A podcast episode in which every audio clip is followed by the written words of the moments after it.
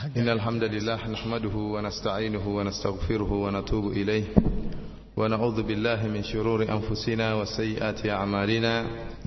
من يهده الله فلا مضل له ومن يضلل فلا هادي له. أشهد أن لا إله إلا الله وحده لا شريك له وأشهد أن محمدا عبده ورسوله لا نبي بعده. يا أيها الذين آمنوا اتقوا الله حق تقاته ولا تموتن إلا وأنتم مسلمون. يا أيها الناس اتقوا ربكم الذي خلقكم من نفس واحدة وخلق منها زوجها وبث منهما رجالا كثيرا ونساء. واتقوا الله الذي تساءلون به والأرحام. إن الله كان عليكم رقيبا. يا أيها الذين آمنوا اتقوا الله وقولوا قولا سديدا. يصلح لكم أعمالكم ويغفر لكم ذنوبكم. ومن يطع الله ورسوله فقد فاز فوزا عظيما أما بعد فإن أصدق الحديث كتاب الله وخير الهدى هدى محمد صلى الله عليه وسلم وشر الأمور محدثاتها فإن كل محدثة بدعة وكل بدعة ضلالة وكل ضلالة في النار Ikhwani fillah wa akhwati fid din azani Allah wa iyakum kita lanjutkan kajian kita yang telah kita sampaikan pada kesempatan kemarin yaitu tentang tanda-tanda besar hari kiamat. Dan pada pertemuan kemarin kita telah membuka pengajian kita sebelum menyebutkan tentang tanda-tanda besar hari kiamat, kita menyebutkan tentang keluarnya al-Imam Al-Mahdi yang dia merupakan mukaddimah sebagai pembuka sebelum keluarnya tanda-tanda besar hari kiamat karena Dajjal muncul di zaman Al-Imam Mahdi demikian juga turunnya Nabi Isa alaihissalam juga di zaman Al-Imam Mahdi.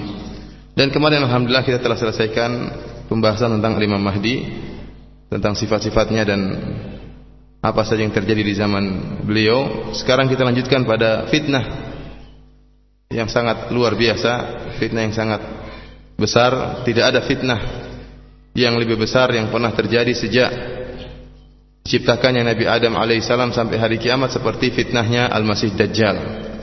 Munculnya seorang manusia yang memiliki kemampuan yang sangat luar biasa yang memiliki kesaktian-kesaktian yang sangat luar biasa dan mengaku sebagai Tuhan pencipta alam semesta. Sehingga akhirnya banyak orang-orang yang terfitnah dengan fitnah yang luar biasa ini dan kemudian menjadi pengikut Dajjal. Dialah Al-Masihud Dajjal ya, Al-Masihud Dajjal. Al-Masihud Dajjal ya, Al-Masih ada dua ya. Ada Al-Masihud Dajjal, ada Al-Masih Isa bin Maryam. Al-Masih diambil dari kalimat masaha ya. Masaha ada banyak pendapat atau khilaf di kalangan para ulama kenapa Dajjal dikatakan dengan Al-Masih bahkan Al-Qurtubi menyebutkan ada 23 pendapat kenapa Dajjal disebut dengan Al-Masih? Allah alam bisawab ya. Di antara pendapat-pendapat tersebut ada yang menyatakan bahwasanya Al-Masih itu mana, maknanya adalah Al-Mamsuh karena wazan fa'il dalam bahasa Arab. Terkadang maknanya fa'il dan terkadang maknanya maf'ul. Al-Masih Isa bin Maryam wazannya fa'il tapi maknanya adalah fa'il. Dia adalah masih, dialah yang mengusap orang-orang yang sakit, orang-orang yang buta, kemudian orang-orang terkena penyakit baros ya, penyakit apa namanya? albino sehingga disembuhkan oleh sentuhannya usapannya Nabi Isa alaihissalam. Makanya dia adalah Al-Masih. Artinya apa? dia yang menyentuh. Adapun dia yang mengusap orang-orang yang sakit sehingga sembuh. Adapun Al-Masihud Dajjal wazan fa'il di sini artinya maf'ul. Al-mamsuh artinya apa? Matanya yang telah diusap, matanya buta. Diusap oleh di, di, dibutakan oleh Allah Subhanahu wa taala sehingga dikenal dengan Al-Masih Ad-Dajjal. Ini di antara sebagian makna yang disebutkan oleh para ulama. Ada yang mengatakan Al-Masihud Dajjal Maknanya kenapa? Karena dia adalah yamsah fil ard. Dia berjalan di atas muka bumi selama 40 hari. Mendatangi seluruh Korea, seluruh daerah yang ada di atas muka bumi ini menyebarkan fitnahnya. Makanya disebut dengan Al-Masihu Ad-Dajjal. Adapun Dajjal dalam bahasa Arab ya jelas maknanya adalah uh, pendusta. dan Al-Masihud Dajjal ya Dajjal adalah raja para pendusta tidak ada orang yang pernah lebih berdusta dan kuat dustanya sebagaimana Dajjal ya laknatullah alaih yang telah membuat kedustaan sangat besar mengaku dirinya sebagai penguasa alam semesta sebagai Rabb pencipta alam semesta kalau Fir'aun Fir'aun miskin ya dia ngaku sebagai Rabb mengaku sebagai Tuhan, akan tapi dia tidak memiliki kesaktian. Ya. Dia hanya bisa memfitnah para pengikutnya. Berbeda dengan Dajjal, Dajjal mengaku sebagai Tuhan, akan tapi dia memiliki kesaktian, memiliki kemampuan. Dan memiliki Allah memberikan dia kehebatan yang sangat luar biasa sehingga fitnah dia sangat luar biasa. Fitnahnya Dajjal. Lebih daripada Fir'aun lebih daripada yang lainnya. Ikhwani fillah wa akhwati fid din azani Allah wa iyyakum. Nabi sallallahu alaihi wasallam menjelaskan dalam hadis-hadis yang sangat banyak tentang sifat-sifat Dajjal. Dajjal adalah salah seorang dari keturunan dari Bani Adam, dari keturunan Nabi Adam alaihissalam. Di antara sifat-sifatnya yang dijelas, dijelaskan oleh Nabi sallallahu alaihi wasallam dengan sangat detail agar kaum mukminin tidak terpedaya dengan adanya Dajjal, jelas mengetahui sifat-sifatnya sehingga tatkala muncul Dajjal maka setiap mukmin akan berhati-hati dan mengetahui bahwasanya dialah raja kedustaan dan bukanlah Allah Subhanahu wa taala. Di antara sifat-sifat tersebut, dia adalah seorang lelaki yang muda. Ahmar. Ahmar ini warna kulitnya kalau kita warna seperti namanya apa? Warna kulit sawo ya. Sawo apa? Sawo matang ya. atau sawo busuk ya. Warnanya tidak bukan apa coklat ya, warna kulit coklat. Kalau kita warna kulit coklat, bukan hitam tapi warna kulit coklat. Afhaj disebutkan bahwasanya Dajjal afhaj yaitu kedua kakinya tidak rata akan tapi antara paha yang satu dengan paha yang lain saling menjauh. Atau betis yang satu dengan betis yang lain saling menjauh. Seperti orang kaki O seperti gitu ya. Jadi tubuhnya tidak tidak sempurna. Ja'dur ras kepalanya ikal berambut ikal. Ajlal jabha ya. Jidatnya juga kelihatan besar. Aridun nahar dadanya lebar. Mamsuhul ainil yumna mata kanannya buta dan matanya ini laisat binat binati binatiah wala jahra ya matanya ini yang buta ini tidak keluar besar keluar dan juga tidak dalam ya ada orang yang buta nampak matanya keluar ada orang yang buta cekung ke dalam ya. Dajjal tidak, dia biasa-biasa aja ya. Agak keluar sedikit. Ka'annaha inabatun tafi'ah. Matanya itu seperti anggur yang tafi'ah. Ada dua pendapat ulama tentang makna anggur yang tafi'ah ini. Ada yang mengatakan seperti anggur yang kita lemparkan ke sungai misalnya, kemudian atau ke air, maka yang muncul hanyalah sedikit, tidak seluruh anggur tadi akan muncul di atas permukaan air, akan tapi hanya sebagian dari anggur yang muncul di permukaan air. Seperti itulah mata dajjal. Munculnya cuma sedikit. Ada apa namanya muncul akan tapi tidak besar sekali. Ada yang mengatakan aina batun tafiah artinya seperti anggur yang sudah hilang airnya. Jadi kalau kita punya anggur, kita keringkan airnya jadilah seperti apa? Seperti anggur yang penyet ya, seperti itu. Jadi mata dajjal seperti itu rusak. Seperti anggur yang penyet. Demikian juga itu mata kanannya, mata kirinya juga demikian cacat. Ada zafratun ghalidhah. Mata kirinya yang digunakan oleh Dajjal untuk melihat. Itu ada seperti daging yang tumbuh di bagian depan matanya. Seperti kalau ada seorang matanya digigit digigit semut ya. Terkadang kelopak matanya atas ini, kelopak atas matanya seperti bengkak ya. Atau seperti di entup tawon ya seperti itu aja. Jadi matanya jadi agak ada kulit tebal yang tumbuh di bagian matanya seakan-akan mau menutup matanya. Jadi mata kirinya juga cacat, dua-dua matanya cacat. Hanya saja mata kiri bisa bisa melihat. Kemudian maktubun baina ainaihi kafara. Dan tercatat ada tulisan di antara kedua matanya, ya, ada tulisan kafara. Itu di jidatnya tertulis atau di antara dua pelipisnya tertulis kafara. Dengan huruf yang terpisah-pisah kaf, fa dan ra atau tertulis kafir dengan huruf yang bersambung. Dan tulisan ini bisa dibaca oleh setiap orang muslim, setiap orang yang beriman baik dia bisa menulis maupun tidak menulis. Berikut saya akan bacakan hadis-hadis yang menjelaskan akan sifat-sifat dajjal ya. Dari Ibnu Umar radhiyallahu taala anhuma, anna Rasulullah sallallahu alaihi wasallam qaal bahwasanya Rasulullah sallallahu alaihi wasallam bersabda, "Bainama ana naimun atufu bil bait." Tatkala saya sedang tawaf di Ka'bah, kemudian Rasulullah SAW menceritakan tentang Isa bin Maryam, kemudian Rasulullah SAW menceritakan beberapa cerita di antaranya dia melihat Dajjal tatkala sedang tawaf. Fa'idha rajulun jasimun ahmar. Tiba-tiba saya melihat Dajjal adalah seorang lelaki yang gede. Badannya apa? Besar. Disebutkan dalam satu hadis bahwasanya tidak ada manusia yang lebih besar daripada Dajjal sejak zaman Nabi Adam. Jadi badannya apa? Gede. Oleh karenanya Dajjal yang muncul, pernah muncul di India yang disebut apa? Sai Sai Baba ya, sempat heboh bahkan sempat dibuat buku yang dicetak di Solo ya, kemudian tersebar di kalangan kaum muslimin. Sekitar mungkin lima tahun yang lalu saya sempat baca bukunya tentang Saibaba adalah Dajjal. Karena ciri-ciri Saibaba ini apa? Dia kribo, ya, mirip Dajjal ya. Kemudian kulitnya juga kayak orang India, kulitnya coklat, coklat kehitam-hitaman. Kemudian dia sakti, dia bisa mengeluarkan emas dari apa? Tangannya, atau bisa mengeluarkan semacam tepung untuk obat ya. Sehingga sebagian orang menyangka dia adalah dajjal.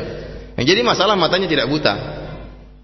Kemudian dia juga pendek. Ya mungkin saya lihat di internet seperti tingginya kira-kira 160, 150 sekian.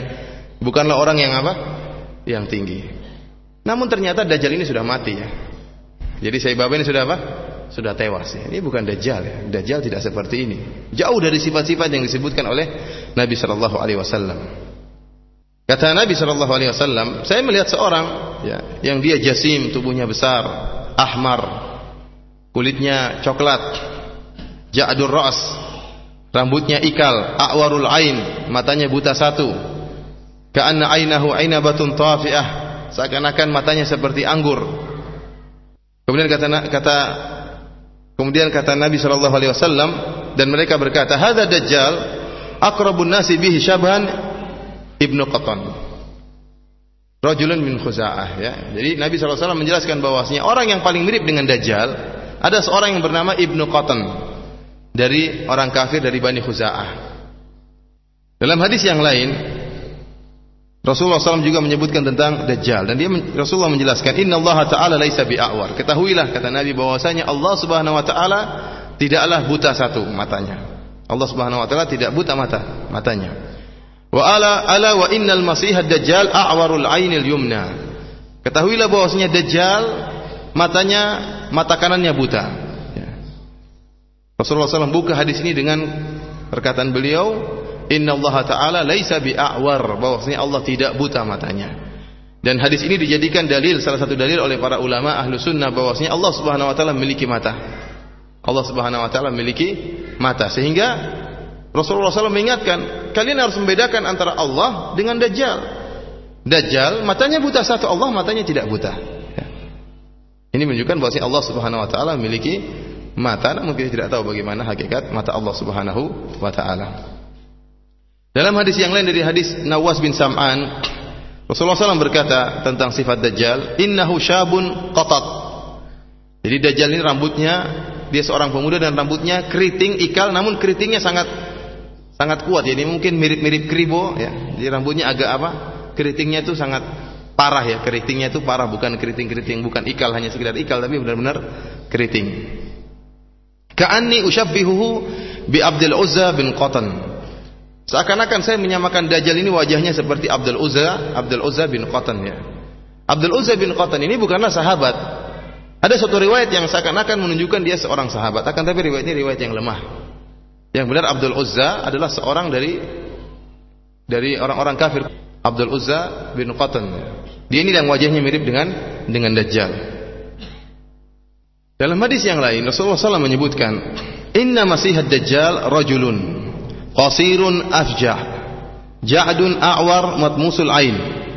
Dalam riwayat yang lain kata Nabi SAW, Dajjal itu seorang laki-laki yang pendek. Ini yang terkadang jadi masalah ya. Kenapa disebutkan dalam satu hadis bahwasanya Dajjal adalah makhluk yang sangat besar, Namun dalam hadis ini disebutkan bahwasanya Dajjal pendek. Kita bisa jamakan dari dua hadis ini. Berarti Dajjal itu mungkin meskipun dia pendek akan tapi apa? Badannya sangat besar ya. Badannya sangat sangat besar. Kata Nabi afjah yaitu kedua kakinya kedua kakinya e, menjauh, kedua pahanya menjauh seperti saya katakan tadi seperti kaki kaki O. Ja'dun rambutnya ikal, a'war buta satu, matmusul ain, matanya tidak melihat, buta, laisa binati ahwala jahra, matanya tidak muncul dan juga tidak cekung ke dalam. Fa in albasa alaikum fa'lamu anna rabbakum laisa bi'awar. Kalau seandainya dajjal ini membingungkan kalian, buat kalian bingung dan ragu dan rancu terhadap kalian, maka ketahuilah bahwasanya Rabb kalian Allah Subhanahu wa taala tidaklah buta. Dalam hadis yang lain disebutkan dalam hadis Hudzaifah, kata Rasulullah SAW, jifalu sya'ar. Dajjal ini rambutnya tebal. Keriting tapi apa? Tebal. Jadi keriting dan tebal rambutnya tidak tidak tipis. Demikianlah ikhwani fillah wa akhwati fid din azani Allah iyyakum. Sifat-sifat dajjal yang disebutkan oleh Nabi sallallahu alaihi wasallam. Dan dajjal adalah makhluk yang besar sebagaimana dalam hadis yang diseriwayatkan oleh Imran bin Husain. Dia mengatakan sami itu Rasulullah sallallahu alaihi wasallam yaqul saya mendengar Rasulullah SAW bersabda ma baina khalqi Adam ila qiyamis saah khalqun akbaru minad dajjal. Bahwasanya tidak tidak pernah diciptakan manusia dari sejak zaman Nabi Adam sampai hari kiamat makhluk yang lebih besar daripada dajjal jadi dajjal ini meskipun dia posturnya pendek tapi hakikatnya dia tinggi ya ya hakikatnya dia tinggi hanya saja badannya besar sehingga kalau kita lihat seakan-akan dia pendek kalau seandainya seorang tubuhnya seperti itu ya. Artinya dia karena dia gemuk, besar sehingga nampak pendek. Akan tapi dia adalah seorang yang paling besar, makhluk yang paling besar, manusia yang paling besar yang pernah ada diciptakan dari sejak sejak zaman Nabi Adam alaihissalam hingga hari kiamat kelak. Sekarang jadi pertanyaan, apakah Dajjal sudah ada sejak sekarang ataukah belum ada? Ataukah dia muncul nanti di di akhir zaman? Sebelum kita menjawab pertanyaan ini, ada satu sosok yang pernah muncul di zaman Nabi Shallallahu Alaihi Wasallam bernama Ibnu Sayyad. Ya. Para ulama khilaf tentang apakah Ibnu Sayyad dialah Dajjal atau bukan. Bukan cuma para ulama, bahkan para sahabat khilaf tentang hakikat Ibnu Sayyad ini. Dia Dajjal atau bukan? Karena sebagian sahabat berpendapat bahwasanya Ibnu Sayyid adalah dajjal, bahkan bersumpah bahwasanya Ibnu Sayyid adalah dajjal. Di antaranya Umar bin Khattab radhiyallahu taala anhu, Ibnu Umar ya. Ini di antara para sahabat yang bersumpah bahwasanya Ibnu Sayyid dialah dajjal yang akan muncul di akhir zaman kelak. Akan tapi jadi masalah ya. Yang jadi permasalahan. Ternyata Ibnu Sayyid ini dia memiliki seorang putra yang bernama Umarah Umarah bin Abdullah bin Sayyad.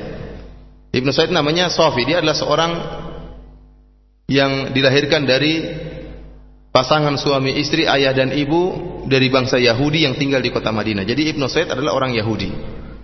Kemudian dia masuk Islam. Dia rubah namanya menjadi Abdullah bin Sayyad. Kemudian dia memiliki seorang anak, seorang putra yang bernama Umarah bin Abdullah bin Sayyad. Dan Umarah ini adalah seorang yang alim, dia adalah sahabat dari Sa'id ibn al-Musayyib, ulama besar dari kalangan tabi'in. Bahkan anak dari Ibnu Sayyad yang bernama Umarah ini adalah seorang perawi hadis. Bahkan Al-Imam Malik bin Anas rahimahullah meriwayatkan hadis dari Umarah. Ini yang dijadikan dalil oleh sebagian ulama bahwa Ibnu Sayyid bukan dajjal. Kenapa? Dia adalah seorang muslim. Bahkan memiliki seorang anak yang termasuk jajaran jajaran para ulama, guru dari Al-Imam Malik rahimahullah. Kenapa bisa timbul khilaf di antara para sahabat? Ya.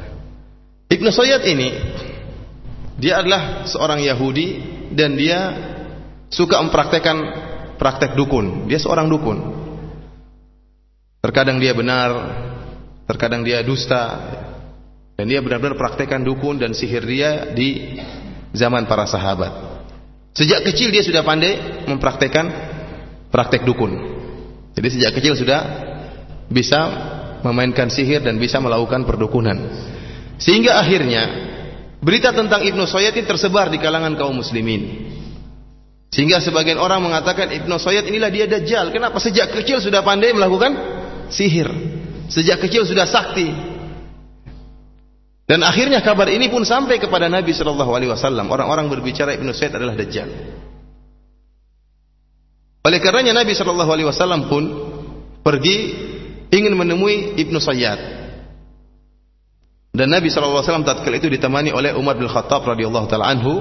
Mereka berdua pun berjalan pergi menemui Ibnu Sayyid yang tatkala itu masih kecil, belum balik ya, mungkin sekitar umur 10 tahun atau 11 tahun, mendekati masa balik, namun dia belum balik. Dan Rasulullah sallallahu alaihi wasallam dan Umar bin Khattab radhiyallahu taala anhu mendapati Ibnu Sayyid sedang bermain-main, ya masih kecil dia. Ya. Yal'abu ma'asibyan inda utumin Bani Maghalah. Ternyata Ibnu ini sedang bermain-main sama anak-anak di sebuah tempat yang tinggi semacam benteng milik satu kabilah dari kabilah-kabilah Ansar. Sedang main dia Yahudi main dengan orang Arab, orang-orang Arab kaum Ansar. Tatkala itu Ibnu Sayyad qaraba Ibnu Sayyad al-hulum, hampir dia uh, balik. Akhirnya Nabi sallallahu alaihi wasallam pun menemui Ibnu Sayyad. Kemudian Nabi sallallahu alaihi wasallam berkata Ibnu kepada Ibnu Sayyad yang masih kecil, "Atashhadu anni Rasulullah?" Wahai Ibnu Sayyad, Apakah kau bersaksi bahwasanya adalah saya adalah Rasulullah? Fanadhara ilaihi Ibnu Sayyad faqala asyhadu annaka rasulul ummiyin. Maka Ibnu Sayyad pun memandang kepada Nabi sallallahu alaihi wasallam, melihat, menatap Nabi sallallahu alaihi wasallam. Kemudian Ibnu Sayyad berkata, "Saya bersaksi engkau adalah rasulnya orang-orang Arab." Ya. Al-ummiyin di sini maksudnya apa orang-orang? Orang-orang Arab. Ini jadi problem nih jawabannya apa? Kamu bersaksi saya Rasulullah, saya bersaksi engkau adalah rasulnya orang-orang Arab.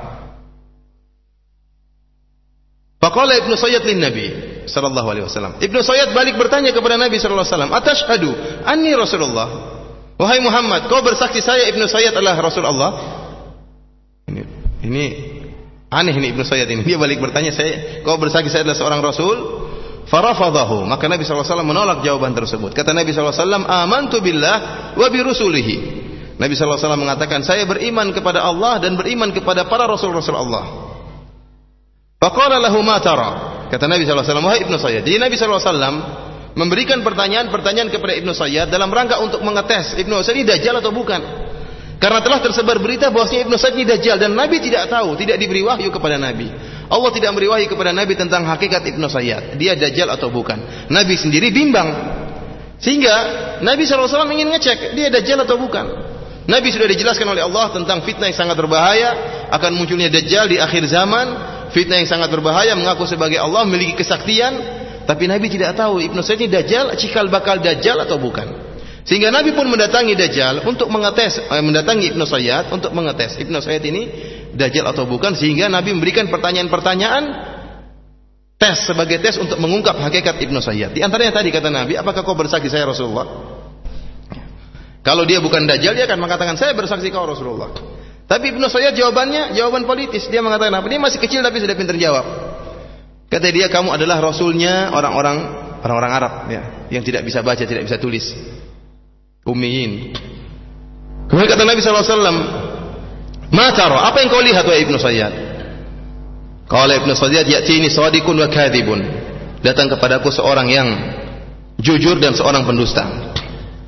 Dalam riwayat yang disebutkan datang kepadaku dua orang pendusta dan seorang yang jujur atau dia mengatakan datang kepadaku dua orang yang jujur satu orang pendusta. Sampai kata Nabi sallallahu alaihi wasallam ya khullita alaikal amr. Ya engkau saja ragu bimbang. Ya, engkau bimbang. Tidak tahu tidak bisa melihat dengan dengan jelas.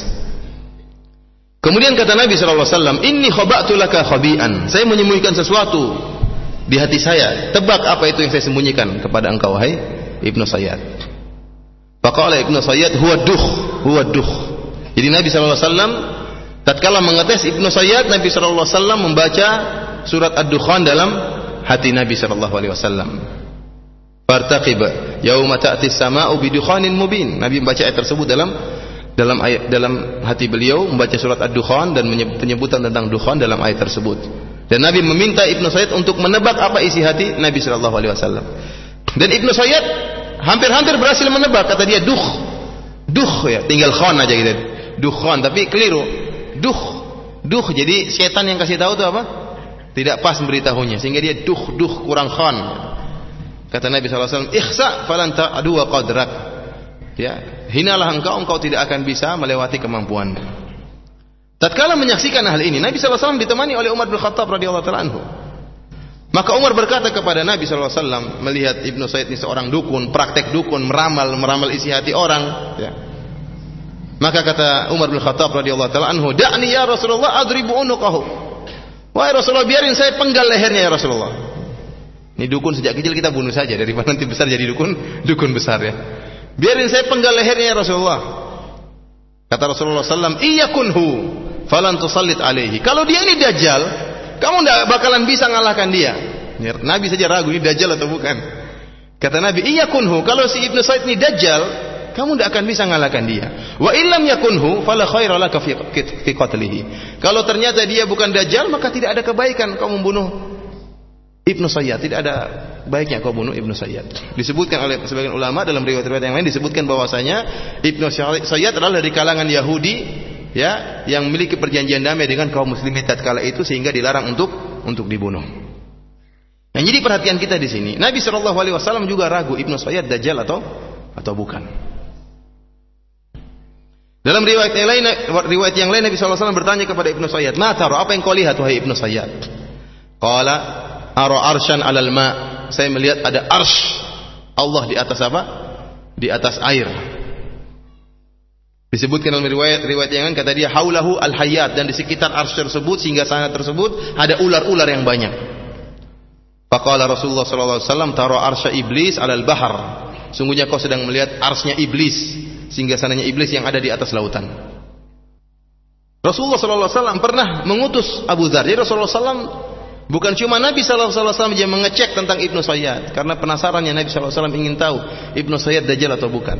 Bahkan Rasulullah sallallahu alaihi wasallam pernah mengutus seorang sahabat yaitu Abu Dzar radhiyallahu taala anhu untuk bertanya kepada ibunya ibunya siapa? Ibnu Ibnu Sayyad. Disebutkan dalam riwayat bahwasanya sudah puluhan tahun ayah dan ibu Ibnu Sayyad ini menunggu kelahiran seorang anak namun tidak lahir-lahir pula. Setelah kalau tidak salah 30 tahun baru kemudian lahirlah Ibnu Sayyad ini.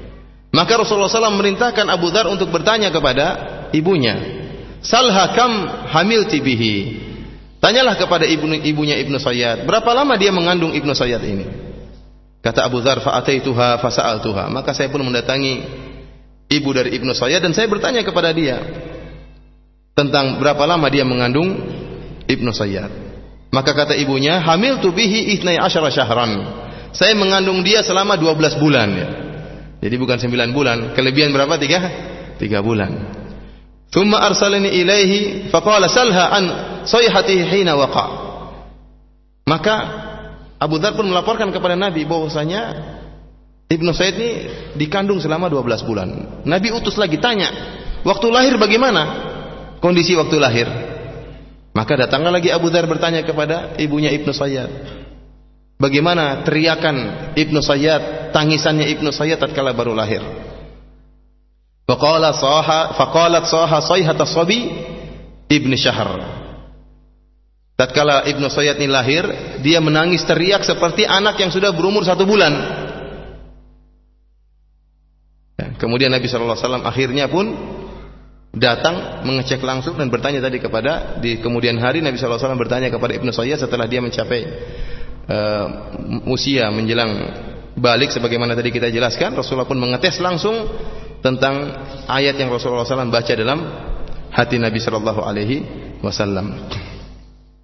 Intinya ikhwan fillah sanallahu ayyakum Ibnu Sayyid adalah seorang dukun yang sejak kecil sudah pandai mempraktekkan praktek dukun yang hal ini kemudian tersebar di kalangan para sahabat sehingga para sahabat ragu dia dajjal atau bukan. Bahkan Nabi Shallallahu alaihi wasallam pun ragu dia ini dajjal atau bukan. Yang jadi masalah disebutkan dalam sebagian riwayat seperti kata Jabir bin Abdullah radhiyallahu taala anhu dan Jabir ini termasuk para sahabat yang mengatakan bahwa si Ibnu Sayyad adalah dajjal. Kata Jabir bin Abdullah radhiyallahu taala anhu, "Faqatna Ibnu Sayyad yaumal harrah." Tatkala terjadi peristiwa Harrah di kota Madinah, terjadi peperangan di kota Madinah, Ibnu Sayyad ini tiba-tiba hilang. Tiba-tiba hilang, entah ke mana. Sehingga para sahabat bimbang ini kalau dia meninggalkan selesai perkara, dia meninggal, berarti bukan dajjal. Tapi dia hilang. Entah ke mana. Jadi semakin para sahabat, sebagian sahabat semakin yakin bahwasanya Ibnu Sayyid adalah adalah Dajjal. Oleh karenanya Umar bin Khattab radhiyallahu taala anhu pernah bersumpah di hadapan Nabi sallallahu alaihi wasallam bahwasanya Ibnu Sayyid adalah Dajjal dan Nabi mendiamkan, tidak memberi komentar. Demikian juga Jabir bin Abdullah dan Ibnu Umar dan Abu Dhar, mereka adalah para sahabat yang menyatakan bahwasanya Ibnu Sayyid adalah dajjal. Dalam satu riwayat dari Muhammad Ibn Munkadir, salah seorang tabi'in, dia berkata, "Ra'aitu Jabir bin Abdullah yahlifu billah inna Ibnu Sayyadin huwa dajjal." Kata Ibn Munkadir, saya pernah melihat Jabir bin Abdullah. Dia bersumpah dengan nama Allah bahwasanya Ibnu Sayyid adalah dajjal. Fakultu lahu, "Tahlifu billah." Wahai Jabir bin Abdullah, Apakah engkau bersumpah dengan nama Allah bahwasanya dia adalah dajjal? Apa kata Jabir bin Abdullah? Inni sami'tu Umar yahlifu ala dzalika 'inda Nabi sallallahu alaihi wasallam, falam yunkirhu Nabi sallallahu alaihi wasallam. Saya berani bersumpah karena saya pernah melihat Umar bin Khattab bersumpah bahwasanya Ibnu Sayyid adalah dajjal dan Umar bersumpah di hadapan Nabi sallallahu alaihi wasallam dan Nabi tidak pernah mengingkari akan hal itu. Tidak mengingkari sumpahnya Umar bin Khattab radhiyallahu taala anhu. Demikian juga Ibnu Umar pernah bersumpah. Kata Ibnu Umar, "Wallahi ma asyuku anal Masih Dajjal Ibnu Sayyad." Demi Allah saya tidak ragu bahwasanya Masih Dajjal dialah Ibnu Sayyad. Abu Dhar Al-Ghifari radhiyallahu taala juga pernah bersumpah, dialah yang pernah diutus oleh Nabi untuk ngecek Ibnu Sayyad Dajjal atau bukan. Abu Dhar berkata, "La an ahlifa asyra marrat anna Ibnu Sayyadin huwa Dajjal ahabbu ilayya min an ahlifa marratan wahidatan annahu laisa bihi." Saya bersumpah sepuluh kali dengan nama Allah bahwasanya Ibnu Sayyad dialah Dajjal lebih saya sukai daripada saya bersumpah sekali saja bahwa dia bukan, bukan Dajjal. Ikhwani fillah wa akhwati fiddin azani Allah wa iyyakum. Memang perkaranya memang sangat mengherankan tatkala Ibnu Sayyad ini penuh misteri. Dia pandai berdukun. Punya kesaktian, masih kecil sudah sudah sakti. Bagaimana kalau udah gede ya jadi dajjal ya. Ini masih kecil aja sudah sakti. Kemudian dia hilang tatkala peristiwa Harrah dia hilang. Kemudian di akhir hayatnya tatkala sebelum menghilangnya dia terjadi perubahan fisiknya. Disebutkan oleh Ibnu Umar radhiyallahu taala anhu Ibnu Umar pernah bertemu dengan Ibnu Sayyad. Ternyata kata Ibnu Umar radhiyallahu taala anhu, "Qad nafarat ainuhu." Matanya sudah mulai bengkak. Sudah mulai apa? Bengkak. Ini tanda-tanda dajjal ini. Oleh karenanya, Ibnu Umar bertanya kepada kepada Ibnu Sayyad yang matanya tatkala itu mulai bengkak, mulai tidak bisa melihat. Kata Ibnu Umar kepada Ibnu Sayyad, "Mata fa'alat ainuka ma apa?" Sejak kapan matamu sakit wahai Ibnu Sayyad sebagaimana saya lihat sekarang matamu sudah mulai bengkak sudah mulai tidak bisa melihat. Qala la adri. Kata Ibnu Sayyad saya tidak tahu sejak kapan mata saya bengkak. Kata Ibnu Umar, la tadri wahya fi rasik. Bagaimana kau tidak tahu sementara matamu terus nempel di kepalamu? Masa kamu tidak tahukah sejak kapan matamu sakit, bengkak? Maka Ibnu Sayyad pun marah. Dia berkata, "Insya Allah khalaqaha fi asaka hadhihi." Kalau Allah berkehendak, kalau akan ciptakan mataku di di tongkatmu wahai Ibnu Umar. Fanakhara ka asyaddi nakhiri himarin sami'tu. Maka Ibnu Said pun marah dan dia bernapas dengan napas yang sangat jadi menghembuskan napas dengan hembusan yang sangat keras seperti hembusannya keledai. Jadi benar-benar dia marah, tahu orang lagi marah, mengembuskan apa? Napas. Akhirnya apa? Ibnu Umar pun agak ketakutan, ya sehingga sebagian para sahabat tatkala mendengar hembusan suara tersebut, mereka menyangka bahwa Ibnu Umar telah memukul Ibnu Sayyid dengan tongkatnya sampai tongkatnya patah ya. Disangka saking hembusan yang keluar itu terlalu besar suaranya, disangka Ibnu Umar telah memukul Ibnu Sayyid. Apa kata Ibnu eh, kata Ibnu Umar? Maka Ibnu Umar pun segera pergi menemui Hafsah Ummul Mukminin yang dia merupakan saudara kandung Ibnu Umar, istri Nabi Shallallahu alaihi wasallam dan kemudian Ibnu Umar menceritakan tentang kejadian yang dia alami. Dia bertemu dengan Ibnu Sayyad, matanya mulai bengkak, mulai tidak melihat. Kemudian Ibnu Sayyad pun marah tatkala ditanya kenapa matamu begini? menghembuskan nafas dengan suara yang keras maka apa kata Hafsah radhiyallahu taala anha Mada turid? Ma turidu ilaihi? Alam ta'lam annahu qad qala inna awwala ma yab'athuhu 'alan nasi ghadabun ghadabun yughdhibuhu. Ya. Apa yang kau kehendaki dari dia wahai Ibnu Umar? Tidakkah engkau tahu bahwasanya Rasulullah sallallahu alaihi wasallam pernah bersabda, perkara yang buat dajjal keluar hingga bikin fitnah di atas muka bumi karena ada satu kemarahan yang buat dia marah. Ya. Gara-gara dia marah kemudian dia keluar membuat kerusakan di atas muka bumi. Jadi jangan bikin dia marah kalau memang dia dajjal, jangan bikin dia marah. Nanti dia ngamuk akhirnya keluar bikin fitnah. Dan ada peristiwa yang lebih aneh lagi yang bikin apa? Yang bikin bimbang para sahabat Ibnu Sa'id ini dajjal atau bukan? Di antaranya peristiwa yang pernah dialami oleh Abu Sa'id Al-Khudri radhiyallahu taala anhu. Antum dengar kisah ini, kisah antara dialog antara Ibnu Sayyad dengan Abu Sa'id Al-Khudri radhiyallahu taala anhu. Kata Abu Sa'id Al-Khudri radhiyallahu taala anhu, "Kharajna hujjajan aw ummaran wa ma'ana Ibnu Sayyad." Suatu saat kami pergi ke kota Mekah dalam rangka untuk melaksanakan ibadah haji atau melaksanakan umrah. Kami dalam keadaan berhaji atau melaksanakan umrah. Dan bersama kami Ibnu Sayyad. Jadi Ibnu Sayyad ini seorang muslim. Buktinya dia haji, buktinya dia umrah. Dia bukan orang kafir, dia sudah orang Yahudi yang masuk masuk Islam. Dia berhaji bersama Abu Sa'id Al-Khudri radhiyallahu taala anhu. Qala fanazalna manzilan, maka kami pun menempati suatu tempat, kami pun berhenti dan menempati suatu tempat. Fatafarraqan nas, maka orang-orang pun berpencar-pencar tatkala itu masing-masing mencari tempat berteduh. Wa baqitu ana wa huwa. Yang jadi masalah kata Abu Sa'id Al-Khudri, tinggal saya dengan Ibnu Sa'id sendiri berdua doang. Yang lain orang sudah pada pada pergi. Fastauhashtu minhu. Saya jadi takut ini gimana Ibnu saya sendiri sejak kecil sudah sakti sekarang barang saya berdua doang. Orang-orang semua sudah pergi menjauh dari kami. Fastauhashtu minhu wahsyatan syadidatan. Saya benar-benar takut tatkala itu kata. Ya ngeri melihat orang ini makhluk yang sakti ini. Mimma yuqalu alaihi karena terlalu tersebar berita tentang Ibnu Sayyad. Dia biasa-biasa aja wajahnya. Badannya biasa-biasa aja tatkala itu. Akan tapi terlalu banyak cerita tentang Ibnu Sayyad ini. Tentang dia, dia sakti, dia gini, dia anu, dia gini. Akhirnya tinggal berdua dia pun ketakutan. Qala wa jaa bimata'ihi fa wada'ahu ma'a mata'ihi. Jadi masalah Ibnu Said ini datang lagi bawa barang-barangnya digabungkan sama barang-barangnya Abu Said Al-Khudri. Artinya ini kita tidur bareng ya. Jadi barang-barangnya diletakkan bersama barang-barang Abu Said ini lebih mengerikan lagi. Abu Said Al-Khudri jadi jadi bingung. Akhirnya dia cari alasan. Abu Sa'id Al-Khudri cari alasan. Kata dia apa? Innal har syadid. Sekarang panas sekali kata dia. Falau wada'tahu tahta tilka syajarah. Coba kalau kau taruh barangmu di bawah pohon yang rindang itu ya. Lebih aman gitu, lebih lebih tentram. Sekarang lagi panas. Jadi supaya pindah jangan dekat-dekat dia. Qala fa fa'ala. Dan Ibnu Sayyid nurut. Dia pun ngambil barang-barang dia, dia pun pindahkan ke mana? Ke bawah pohon dipisah barang dia dengan barang dengan barang Abu Sa'id. Farufi'at lana ghanamun fantalaqa faja'a bi usin. Ternyata ada dikeluarkan kambing-kambing. Maka Ibnu Sa'id ini baik, dia pergi menuju kambing dan dia ambil secangkir susu, diperas itu apa namanya susu dari kambing, kemudian dibawakan kepada Abu Sa'id Al-Khudri. Jadi dia baik ini, jadi bawain minuman kepada Abu Sa'id Al-Khudri. Kata Ibnu Sa'id, "Ishrab Abu Sa'id." Wahai Abu Sa'id, minum ini. Ini saya bawakan susu buat kamu, tolong diminum. Abu Sa'id juga takut.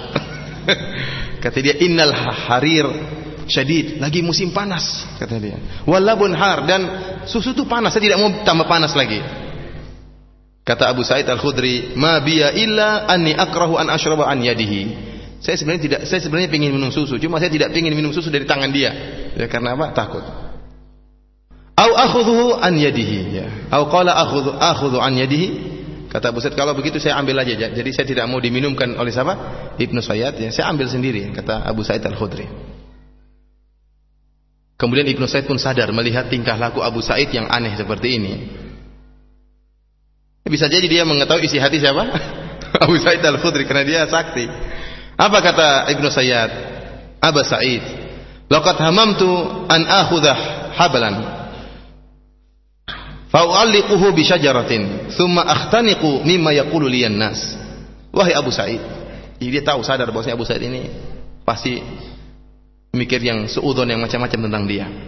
Maka dia mengatakan, "Wahai Abu Sa'id, sungguh saya pernah berniat, bertekad untuk mengambil seutas tali, kemudian saya ikat di atas pohon, Kemudian saya gantung diri saya.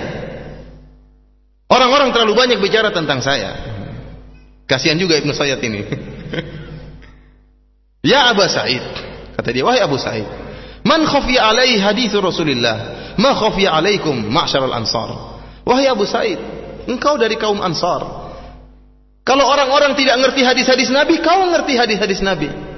Ya Abu Sa'id termasuk sahabat yang banyak meriwayatkan hadis dan Ibnu saya tahu tentang hal itu. Kalau orang-orang lain tidak mengerti hadis-hadis Nabi, engkau wahai Abu Sa'id, engkau ngerti tentang hadis-hadis Nabi sallallahu alaihi wasallam. Alasta min a'lamin nas bi hadisi Rasulullah sallallahu alaihi wasallam. Bukankah engkau wahai Abu Sa'id termasuk orang yang paling paham tentang hadis-hadis Nabi sallallahu alaihi wasallam? Jelas Abu Sa'id paling paham tentang hadis-hadis Nabi. Apa kata Ibnu Sa'id setelah itu? Alaisa qad qala Rasulullah huwa kafiru ana muslim? Jadi Abu Sa'id sudah tahu, eh, Ibnu Sa'id sudah tahu Abu Sa'id menyangka dia dajjal. Maka dia ingin bela diri. Kata dia, "Wahai Abu Sa'id, bukankah nabimu Rasulullah sallallahu alaihi wasallam mengatakan dajjal kafir?" Saya seorang muslim. Saya lagi haji sama kamu ini, lagi hajian sama. Saya ini orang muslim, dajjal kafir. Bagaimana kau bisa menyangka saya dajjal? Sementara dajjal kafir, saya muslim dan saya sedang hajian sama kamu. Awalaisa qad qala Rasulullah sallallahu alaihi wasallam huwa aqimun la yuladu lahu? Bukankah Nabi SAW pernah mengatakan bahwasanya Dajjal itu mandul, tidak punya anak? Waqat taraktu waladi bil Madinah. Saya punya anak di kota Madinah, saya tinggal anak saya sekarang. Siapa? Umarah. Bagaimana kau anggap saya seorang Dajjal sementara saya punya anak Dajjal mandul? Dia sebutkan lagi dalilnya. Ibnu Sa'id ini pintar sebutkan dalil banyak untuk mematahkan persangkaan buruknya Abu Sa'id Al-Khudri radhiyallahu taala anhu. Apa kata Ibnu Sayyid lagi? Awalaysa qad qala Rasulullah sallallahu alaihi wasallam la yadkhulul Madinata wala Makkah wa qad aqbaltu minal Madinah wa ana uridu Makkah. Bukankah Rasulullah pernah bersabda bahwasanya Dajjal itu tidak akan masuk kota Madinah dan tidak akan masuk kota Mekah? Padahal saya sekarang sedang berjalan keluar dari kota Madinah menuju Mekah. Saya bukan Dajjal. Kalau Dajjal nggak masuk Mekah nggak masuk. Saya ini dari Madinah ini. Sekarang mau ke mana? Mau ke Mekah. Mau ngapain? Haji. Bagaimana kau bisa bilang saya dajjal?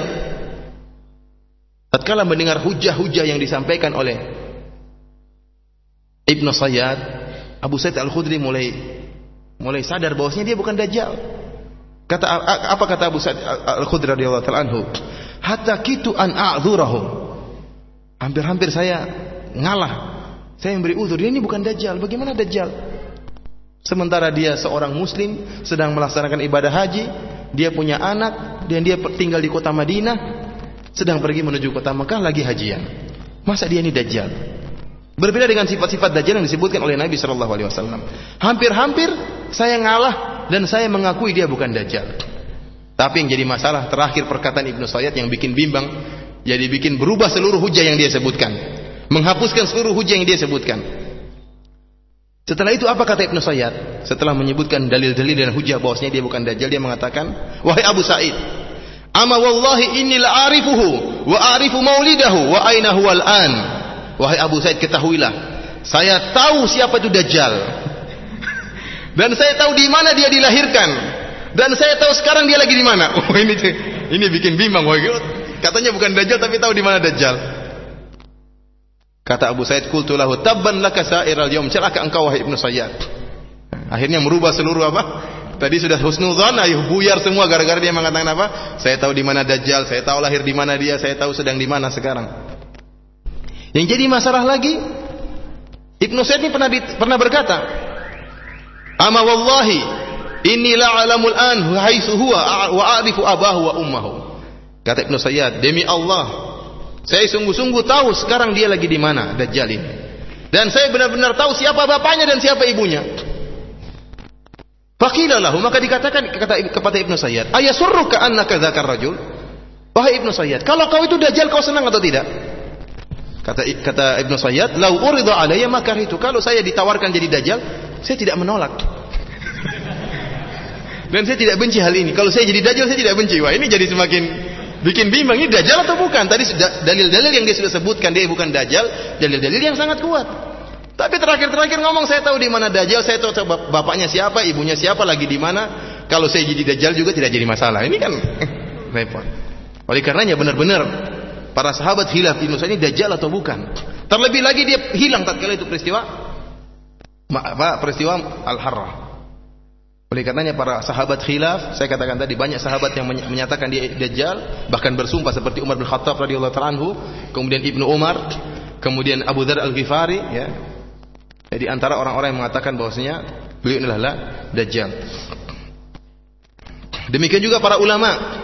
Banyak para ulama yang merajihkan bahwasanya Ibnu Sayyad adalah adalah dajjal.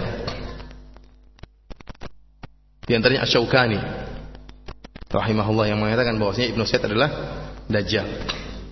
Namun ikhwani fillah azani Allah yakum, ada dalil yang tegas yang menyatakan bahwasanya Ibnu Sayyid bukanlah dajjal.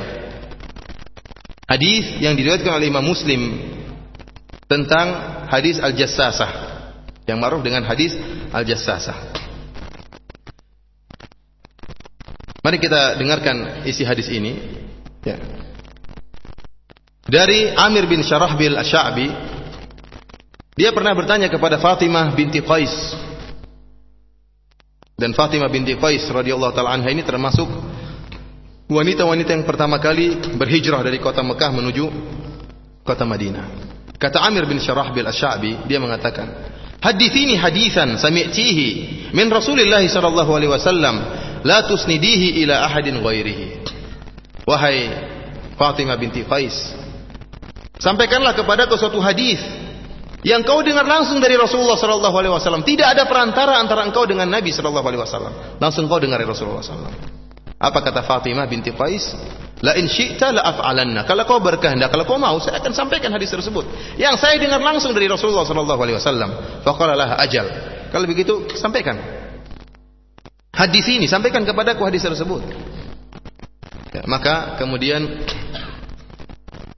Fatimah binti Qais pun menceritakan tentang kisah dia ya ditinggal oleh suaminya, kemudian dia pun masuk dalam masa iddah. Dia tinggal di rumahnya Ibnu Ummi Maktum. Kemudian dia berkata, "Falamma qadat iddati," maka tatkala masa iddahku sudah selesai, sami'tu nida'al munadi munadi Rasulullah sallallahu alaihi wasallam yunadi.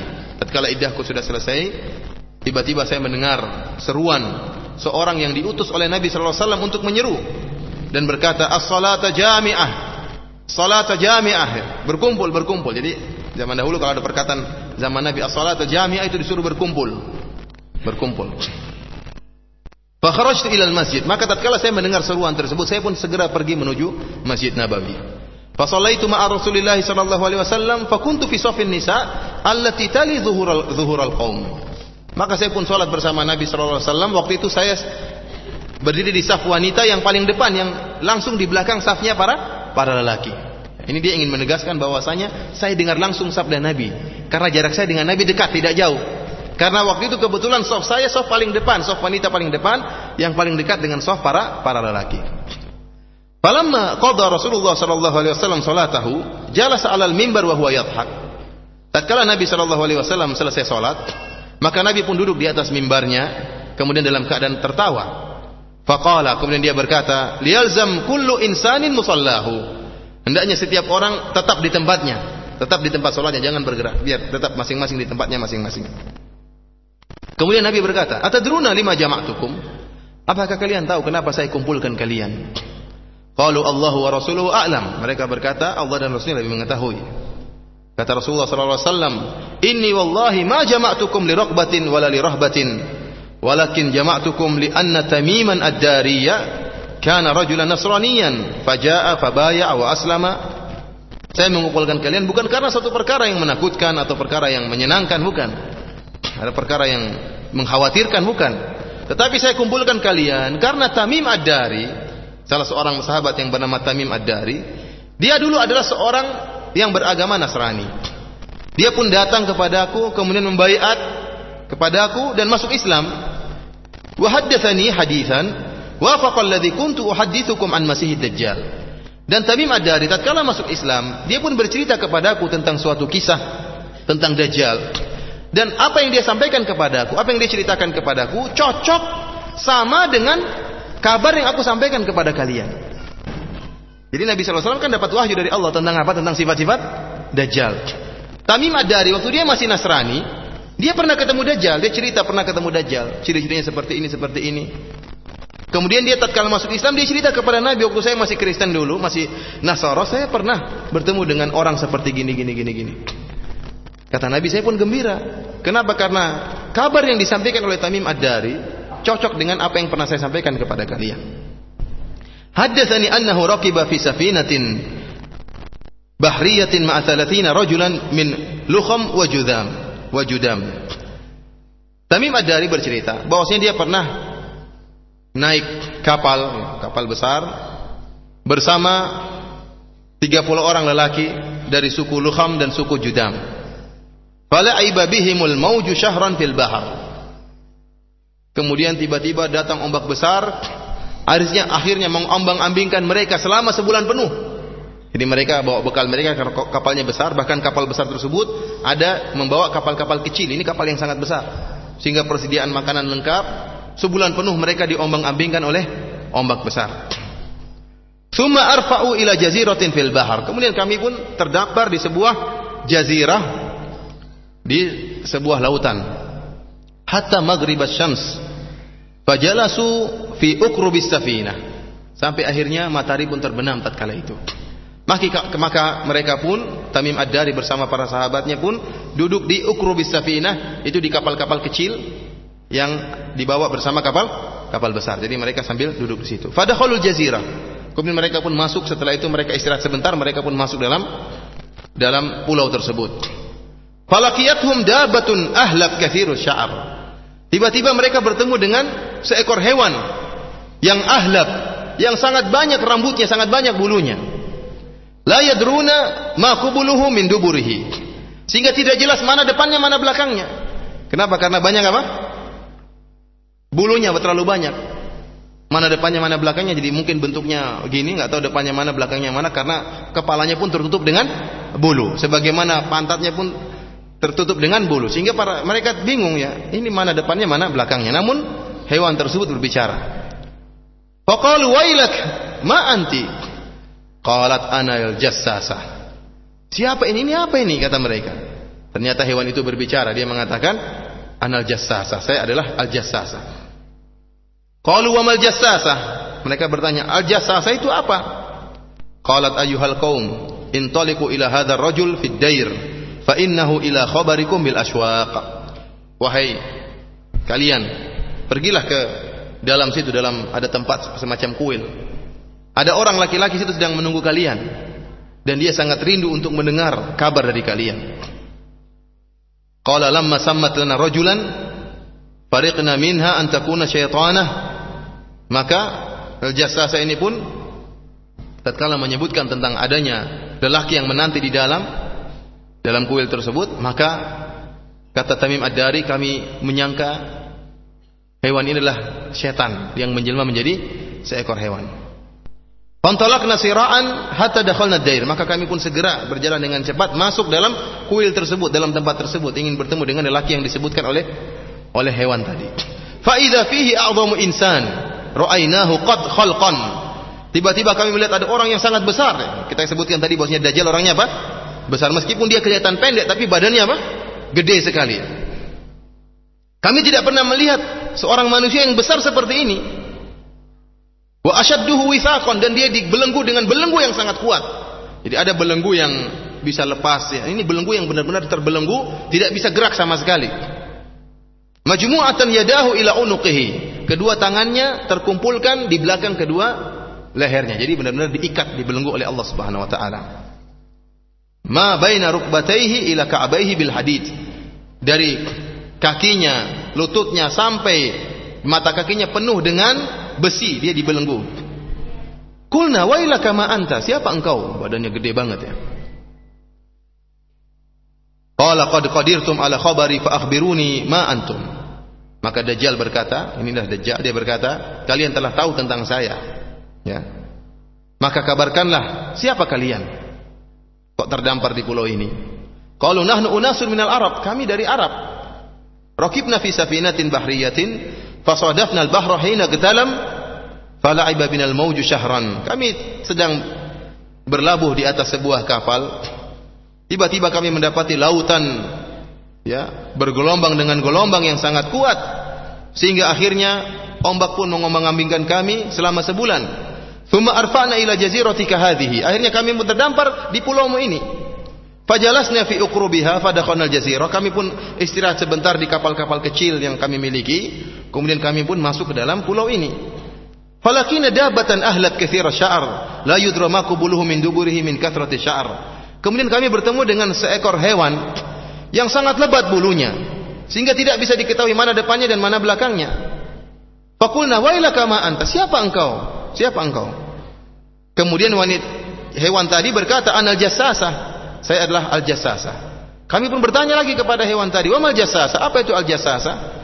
Maka hewan itu mengatakan, "I'madu ila hadzal rajul fid dair." Pergilah kalian ke laki-laki itu. Fa innahu ila khabarikum bil aswaq. Sungguh jadi sangat ingin mengetahui kabar tentang kalian. Fa aqbalna ilaika siraan. Maka akhirnya kami pun bertemu dengan engkau sekarang segera. Fa fazi'na minha dan kami takut dengan hewan tadi. Walam na'man an takuna syaitana. Kami rasa dia adalah jelmaan dari syaitan, hewan tadi. Akhirnya Dajjal bertanya kepada mereka. Akhbiruni an nakhli baisan. Kabarkanlah kepadaku tentang pohon-pohon korma yang terdapat di kota Baisan yang ada di negeri Syam. Qulna an ayyi syai'in tastakhbir?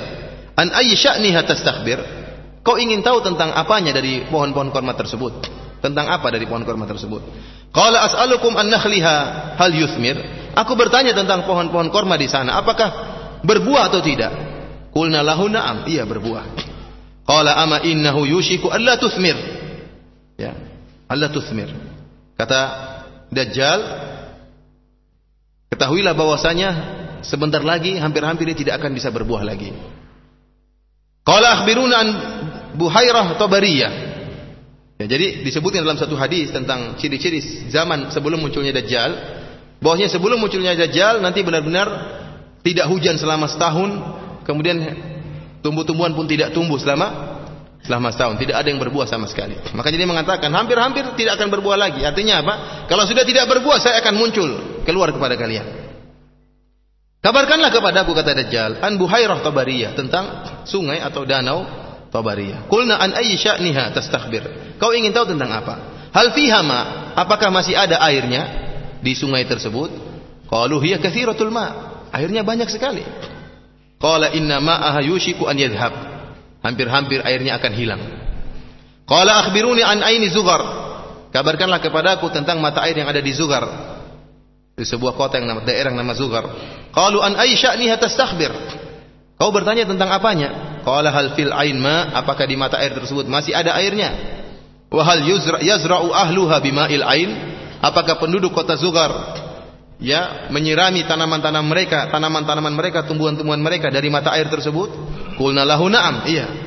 Hiya ma. Airnya masih sangat banyak. Wa ahluha yazra'una min ma'iha. Dan penduduk kota Zuhar, mereka mengambil air dari mata air tersebut untuk menyirami tumbuh-tumbuhan yang ada di kota mereka. Kemudian apa kata Dajjal? Akhbiruni an nabiyyil ummiyin. Ma fa'ala. Kabarkanlah kepadaku tentang nabinya orang-orang Arab. Hmm. Mulai pertanyaannya menjurus. Tadi kurang menjurus, sekarang apa? Lebih menjurus. Kabarkanlah kepada sama dengan pertanyaan perkataan siapa? Ibnu Sayyad tadi waktu ditanya, "Apakah engkau bersaksi ya Rasulullah?" Kata Ibnu Sayyad, "Asyhadu annaka rasulul ummiyin." Engkau adalah rasulnya orang-orang orang-orang Arab yang tidak bisa menulis, tidak bisa membaca. Dajjal juga bertanya kepada mereka ini, Tamim Ad-Dari dan para sahabatnya. Kabarkanlah kepadaku tentang nabinya orang-orang Arab yang tidak bisa menulis, tidak bisa membaca. Ma fa'ala? Apa yang telah dia lakukan? Qalu qad kharaja min Makkah wa nazala Yathrib telah keluar Nabi tersebut dari kota Mekah dan sekarang tinggal di Yathrib di kota Madinah. Qala aqatalahu al-Arab? Apakah orang-orang Arab memeranginya? Qulna na'am, benar dia diperangi oleh orang-orang Arab. Qala kaifa sana'a bihim? Dajjal bertanya lagi. Apa yang Muhammad atau orang tersebut Nabi tersebut lakukan terhadap tindakan dia terhadap orang-orang Arab tadi? Fa akhbarnahu annahu qad dhahara ala man yalihi min al-Arab wa ata'uhu kami pun mengabarkan kepada dia bahwasanya Nabi tersebut ya telah nampak dan telah unggul dan telah diikuti dan ditaati oleh orang-orang Arab. Qala lahum, qad kana dzalik? Apakah sudah ter, sudah sampai demikian? Artinya dia sudah ditaati oleh orang-orang Arab? Qulna na'am, iya benar. Qala amma inna dzaka khairun lahum an yuti'uh. Kata Dajjal, ketahuilah bahwasanya itu lebih baik bagi mereka orang-orang Arab untuk taat kepada Muhammad. Wa inni mukhbirukum anni. Sekarang saya akan kabarkan kepada kalian tentang siapa saya. Ini anal masih, saya lah masih dajjal. Saya lah apa? Al masihu dajjal. Wa inni ushiku an yu'dhana li fil khuruji fa akhruj. Dan hampir-hampir saja saya akan diizinkan untuk keluar dan saya akan keluar. Fa asiru fil ard, maka saya akan berjalan di atas muka bumi. Fala ada qaryatan illa habaqtuha. Dan tidak ada satu kota pun, satu daerah pun kecuali saya akan melewati kota tersebut. Fi arba'ina laila, saya akan berjalan di atas muka bumi selama 8 40 hari.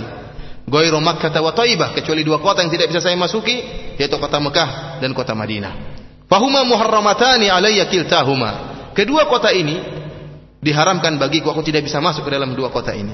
Kullama aradtu an adkhul wahidatan minhuma istaqbalani malakun biyadihi sayf sultan yasudduni anha. Setiap saya mau masuk dalam kedua kota ini, kota Mekah atau kota Madinah, ternyata saya dihadang oleh malaikat ya, yang menghunuskan pedangnya untuk menghadangiku. Wa inna ala kulli naqbin minha malaikatun yahrusunaha. Sungguhnya di setiap lorong-lorong yang ada di Mekah dan Madinah ada malaikat-malaikat yang menjaga lorong-lorong tersebut tidak bisa saya masuki. Kemudian Rasulullah SAW apa kata Fatimah binti Qais? Wa ta'ana bimihdaratihi bimihsaratihi fil mimbar hadhihi thaibah hadhihi thaibah hadhihi thaibah. Maka Nabi SAW pun memukulkan tongkatnya atau semacam kayu di atas mimbar dan Nabi mengatakan inilah thaibah inilah thaibah inilah thaibah inilah kota Madinah inilah kota Madinah. Ala hal kuntu haddatsukum dzalik wahai para sahabatku bukankah aku telah mengabarkan kepada kalian hal ini? Faqala nas na'am maka para sahabat berkata iya. Fa innahu a'jabani hadithu Tamim annahu wafaqa alladhi kuntu uhaddithukum anhu. Dan cerita yang disampaikan oleh Tamim Ad-Dari kepadaku ini menyenangkan diriku. Kenapa? Karena cocok dengan apa yang pernah aku sampaikan kepada kalian. Wa anil Madinah wa Makkah tentang kota Madinah dan kota Makkah bahwasanya dua kota tersebut tidak akan bisa dimasuki oleh oleh Dajjal. Apa kata Rasulullah SAW? Ala innahu fi bahri Syam. Ketahuilah bahwa Dajjal sedang berada di lautan di negeri Syam, au bahrul Yaman atau di lautan di negeri Yaman. La bal min kibalil masyriq ma huwa. Min kibalil masyriq ma huwa min kibalil masyriq. Tapi yang benar Dajjal akan muncul dari dari arah masyrik dari arah timur.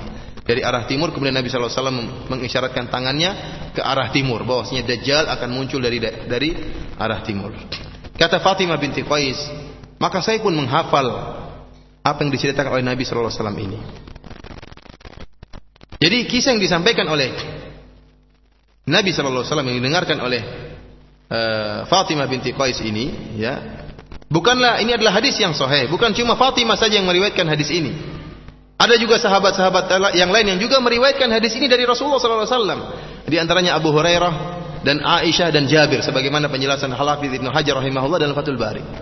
Berarti kisah tentang kabar tentang jasasa Dajjal yang sedang terbelenggu itu adalah hadis yang yang sahih yang hadis ini dijadikan dalil oleh para ulama bahwasanya Dajjal bukanlah Ibnu Sayyad. Ibnu Sayyad sendiri, Dajjal sendiri. Karena Ibnu Sayyad sedang tinggal di Madinah, sementara Dajjal sedang terbelenggu di mana? Di lautan di sebuah pulau. Jadi Dajjal bukanlah Ibnu Sayyad. Akan tapi saya sampaikan tadi bahwasanya para ulama khilaf tentang masalah ini. Banyak ulama yang mengatakan bahwa Ibnu Sayyid dialah Dajjal, di antaranya adalah Al-Qurtubi, ulama-ulama besar. Al-Qurtubi. Dia mengatakan as-sahih anna Ibnu Sayyid huwa dajjal. Yang benar Ibnu Sayyid adalah dajjal. Adapun tentang hadis jassasa kata dia, "Wa ma yab'udu an yakuna bil jazira fi dzakal waqt wa yakunu baina adhuri sahabah fi waqtin akhar." Adapun kisah jassasa kata Al-Qurtubi, dajjal sedang dibelenggu di mana? Di sebuah pulau. Bisa bisa saja dajjal saat ditemui oleh Tamim Ad-Dari sedang dibelenggu. Namun kemudian dia akhirnya tinggal di di kota Madinah. Ini perkataan siapa? Al-Qurtubi. Jadi tidak tidak bertentangan kata dia. Dajjal itu ya Dajjal ini sama-sama. Dajjal yang itu dialah Ibnu Ibnu Sayyad. Ini juga sebenarnya saya katakan tadi pendapat yang dikuatkan oleh Al-Imam Nawawi rahimahullah dalam Al-Minhaj Syarah Sahih Muslim. Demikian juga dikuatkan oleh Imam Asy-Syaukani rahimahullah. Kira-kira Ibnu Sayyad Dajjal atau bukan? Nah, Allah alam besok ya. Ada suatu bentuk kompromi yang disampaikan oleh Al-Hafidh Ibnu Hajar dalam Fathul Bari yang cukup menguatkan Ibnu Said itu dajjal ya. Kata Al-Hafidh Ibnu Hajar yang makna perkataan dia itu bahwasanya setiap orang ada korinnya ya enggak? Ada? Ada korinnya. Di dajjal yang itu korinnya yang di mana? Yang di laut ya. Satu saat akan bersatu. Berkolaborasi ya. Jadi bergabung jadi dajjal asli. jadi nggak ada itu setannya ini manusianya. Jadi bergabung menjadi apa? Menjadi dajjal. Yang jadi masalah ikhwani fillah Allah yakum tadi Ibnu Sayyid itu tinggal di mana di Madinah. Dia seorang muslim. Dia berhaji. Berbeda dengan sifat-sifat yang disebutkan oleh Nabi tentang dajjal.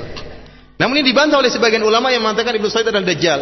Sifat-sifat mereka mengatakan yang mengatakan Ibnu Sayyid adalah dajjal. Mereka mengatakan bahwasanya sifat-sifat yang disebutkan oleh Nabi sallallahu alaihi wasallam tentang dajjal itu adalah sifat-sifat setelah Ibnu Sayyid menjadi dajjal. Setelah dia berubah fisiknya menjadi dajjal, dia tidak bisa lagi masuk ke kota Madinah, tidak bisa lagi masuk kota Makkah, tidak bisa lagi punya anak. Sebelumnya dia bisa. Bukti bahwasanya dia mulai berubah apa yang dilihat oleh Ibnu Umar radhiyallahu taala anhu, matanya mulai bengkak. Di akhir-akhir hayatnya dia mulai berubah apa? Berubah fisik ya. menjadi dajjal super ya. Tadinya dajjal kecil menjadi dajjal dajjal super. Allah alam bisawab Ibnu Sa'id dajjal atau bukan, Allah alam bisawab. Mudah-mudahan kita tidak ketemu dajjal. Tidak perlu bertanya dajjal kamu Ibnu Sa'id atau bukan, tidak perlu. Kita berusaha menjauh dari apa? Fitnah dajjal yang sangat yang sangat mengerikan. Ikhwani fillah azani Allah wa iyyakum. Hadis-hadis tentang Dajjal adalah hadis-hadis yang yang mutawatirah ya. Hadis-hadis yang mutawatir sebagaimana dijelaskan oleh para ulama, demikian juga dijelaskan oleh Syekh uh, Nasruddin Al-Albani rahimahullah dalam bukunya Kisah Dajjal, kisah tentang Dajjal. Beliau menjelaskan secara riwayat bahwasanya hadis-hadis tentang Dajjal adalah hadis-hadis yang mutawatir dan tidak boleh kita menolak tentang kisah Dajjal. Adapun tentang kesaktian yang dimiliki oleh Dajjal, tidak boleh kita ingkari karena Allah Subhanahu wa taala mampu untuk melakukan hal tersebut, menjalankan hal tersebut pada salah seorang hambanya. Yang menolak tentang Dajjal adalah orang-orang Mu'tazilah seperti Abu Ali Al-Jubba'i. Dia mengingkari bahwasanya ada Dajjal. Ya. Dia mengingkari adalah adanya Dajjal. Kenapa? Karena orang-orang Mu'tazilah mereka bukan hanya mengingkari Dajjal, mereka mengingkari adanya karamah para wali. Kata mereka tidak ada karomah para wali. Kenapa kalau ada karomah para wali, maka akan menjadi rancu dengan mukjizat para nabi. Yang ada hanyalah mukjizat para nabi. Karomah tidak ada. Kalau kita menetapkan adanya karomah para wali, maka akan rancu dengan mukjizatnya para para nabi yang memiliki spesial memiliki mukjizat, kesaktian hanyalah para para nabi. Inilah madhab dari Mu'tazilah mereka mengingkari karomahnya para wali. Adapun ahlu sunnah wal jamaah mereka beriman dengan adanya karomah para wali. Allah memberi karamah kepada siapa yang dia kehendaki daripada para wali untuk mengkokohkan imannya, ya. untuk ada tujuan-tujuan yang untuk menunjukkan kebenaran yang ada pada dirinya. Ya. Ada tujuan-tujuan yang Allah inginkan dengan menetapkan adanya karamah pada sebagian para wali. Bedanya antara wali dengan nabi, wali tidak pernah mengaku sebagai nabi. Justru karamah yang muncul kepada para wali itu merupakan bagian dari mukjizat nabi. Kenapa? Karena para wali tidak pernah mengaku sebagai nabi, para wali merupakan pengikut umat Muhammad sallallahu alaihi wasallam. Demikian juga kita katakan Dajjal pun demikian, Dajjal diberi kesaktian. Dajjal diberikan kehebatan, bisa menurunkan hujan, bisa kehebatannya luar biasa, menghidupkan orang yang mati, bisa mematikan orang yang hidup luar biasa kehebatan Dajjal. Dan ini kita harus akui karena hadis-hadis yang mutawatir menunjukkan akan hal ini. Tidak boleh kita ingkari sebagaimana pengingkaran dari kaum Mu'tazilah. Namun tentunya beda dengan para, para nabi. Para nabi adalah orang-orang yang sadiqin, orang-orang yang jujur, adapun Dajjal adalah pendusta besar. Akan tapi ikhwani fillah azani Allah iyyakum Allah Subhanahu wa taala meskipun menumbuhkan memunculkan fitnah yang luar biasa di akhir zaman, sebuah fitnah yang tidak pernah muncul sebagaimana besarnya fitnahnya Dajjal, bagaimana orang tidak terfitnah. Dajjal yang begitu sakti membawa ada sungai di tangan ada dia bawa sungai mengalir, dia di selama jalan ada sungai mengalir sungai api dan sungai sungai air ya. ya luar biasa kesaktiannya ya. Berjalan dengan sangat cepat, menghidupkan orang yang mati, menghadirkan mayat yang sudah sudah mati. Ini kesaktian yang yang luar biasa mengatakan hujan eh, langit turunkan hujan, maka hujanlah. Bumi yang begitu tandus tumbuhkan tumbuh-tumbuhan, langsung tumbuh pohon tatkala itu. Ini kesaktian yang luar biasa. Ini fitnah yang tidak pernah sebesar ini. Antum bayangkan fitnah yang kecil saja orang sudah kafir.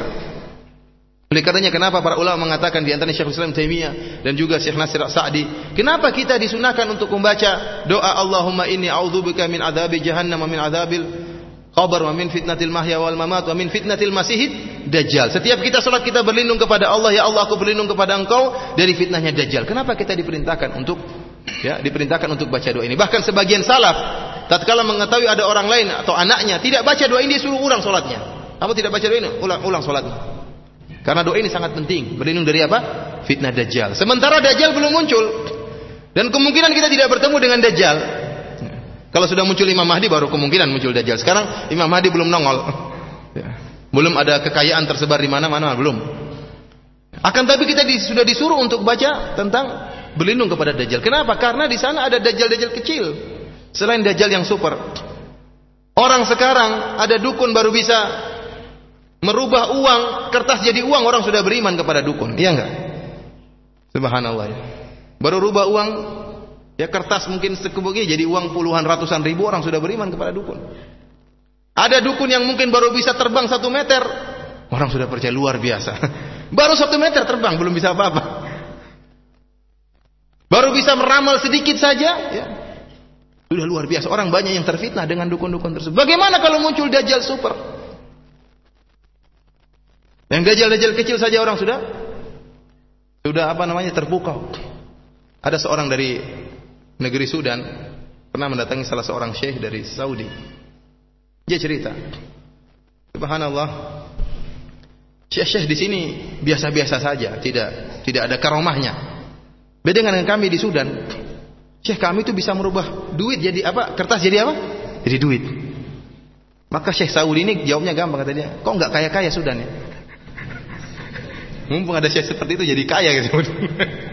cetak dolar, cetak apa nggak kaya ya berarti ya ketik, kamu ketipu aja sebenarnya itu. Ini karenanya subhanallah dukun-dukun ini luar biasa ya menipu ya. Makanya dukun sendiri miskin makanya buka praktek apa? Perdukunan. Kalau dia kaya dia nggak perlu buka praktek perdukunan. Dia mengatakan barang siapa yang ingin istrinya cantik datang temui aku. Istrinya saja jelek, istrinya saja jelek. Kemudian dia ingin agar orang punya istri cantik datang sama dia. Yang pengen kaya datang sana. Sementara di sini miskin, makanya buka praktek berdukunan.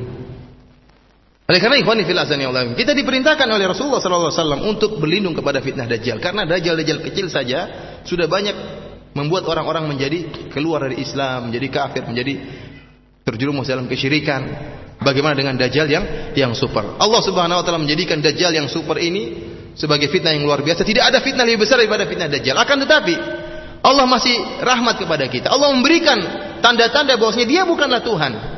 Dajjal ini yang memiliki kesaktian yang luar biasa, dia bukan Tuhan. Bagi orang yang memiliki basirah, memiliki iman akan tahu Dajjal bukan Tuhan. Bagaimana dia Tuhan sementara dia sendiri buta? Kok ada Tuhan buta? Ini hendaknya pakai otak. Apakah ada Tuhan yang buta? Kalau dia bisa merubah, bisa menciptakan alam semesta, bisa menciptakan manusia yang bisa melihat, kenapa dia tidak bisa membuat matanya melihat?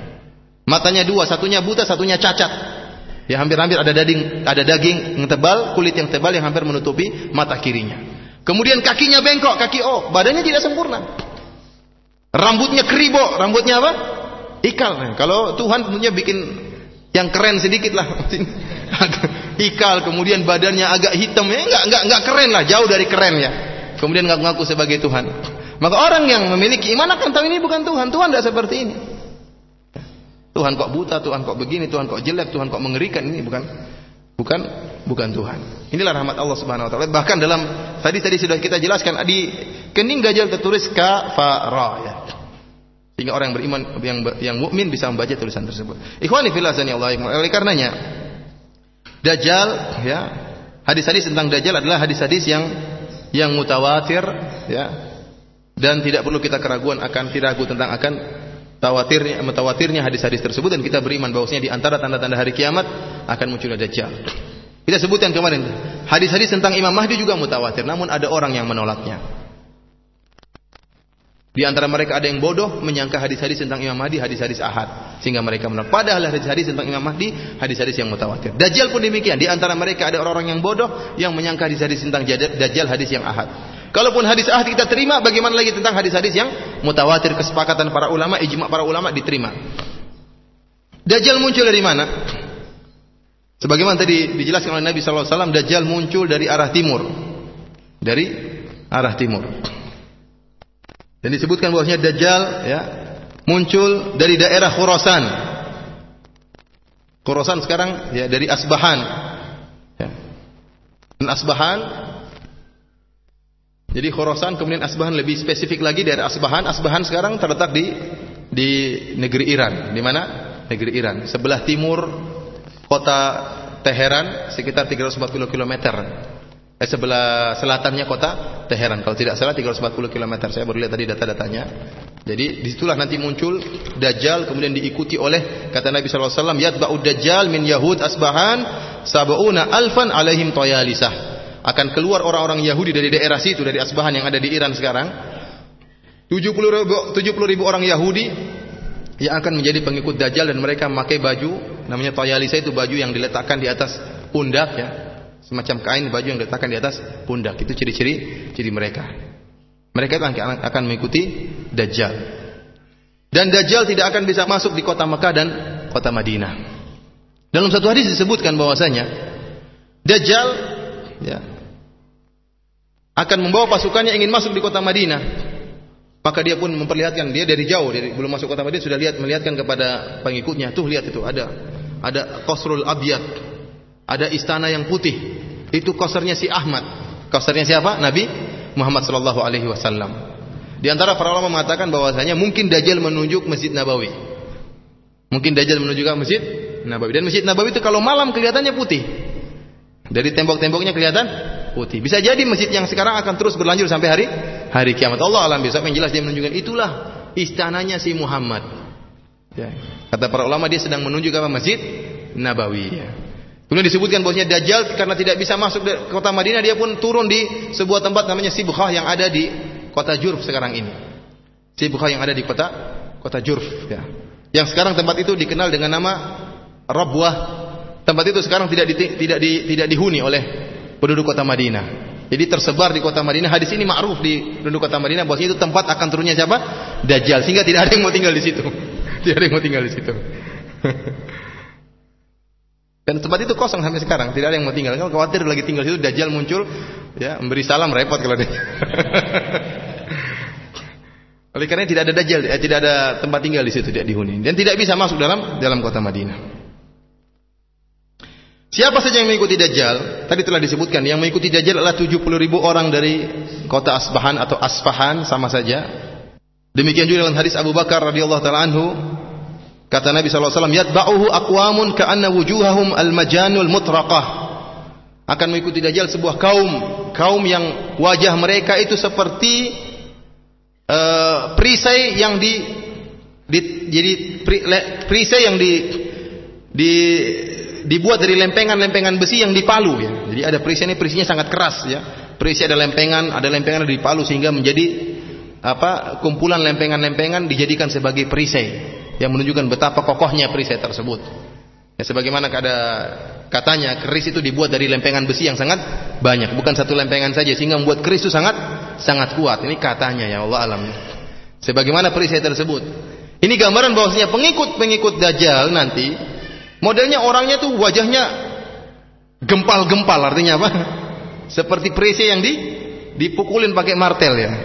Tidak tahu dari bangsa apa ini. Ada yang mengatakan dari bangsa Turki ya.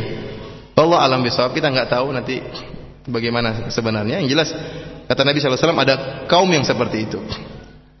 Kata Ibnu Katsir rahimahullah wa dhahir wallahu alam annal murad haula'i turk ansarud dajjal. Yang dimaksud adalah orang-orang Turki para penolong dajjal. Karena memang kalau kita lihat e, bentuk fisik orang-orang Turki kalau antum melaksanakan ibadah haji antum bisa lihat bahwasanya wajah mereka lebar dan kemudian kokoh wajah mereka. Orang Turki orang yang sangat kuat ya. Allah alam besok kita tidak bisa uh, memfonis karena tidak ada dalil yang menunjukkan akan hal itu. Hanya Nabi memberi sifat bahwasanya para pengikut Dajjal wajah mereka uh, gempal-gempal seperti kuat seperti itu. Kemudian di antara pengikut Dajjal adalah orang-orang Arab Badui. Dalam satu hadis dari hadis Abi Umamah yang sangat panjang, Nabi SAW berkata, "Wa inna min fitnatihi an yaqula lil a'rabi ara'aita in ba'athu laka abaka wa ummaka? Atashhadu anni rabbuk? Dajjal mendatangi seorang Arab dan Dajjal berkata kepada orang Arab ini Bagaimana menurutmu kalau saya bisa bangkitkan kembali ayah dan ibumu? Atashhadu anni rabbuk? Apakah kau bersaksi saya adalah Tuhanmu? Fayaqulu na'am. Orang Arab tadi mengatakan iya kalau kau bisa bangkitkan ayah dan ibuku saya bersaksi engkau adalah Tuhanku Kemudian kata Nabi sallallahu alaihi wasallam, "Fayatamatsalu lahu syaitanani fi surati abihi wa ummihi." Maka datang dua setan pengikut Dajjal, kemudian dua setan tadi ya, berubah bentuk menjadi ayah dan ibunya orang Arab ini. Fayaqulani ya bani itba'hu fa innahu rabbuk.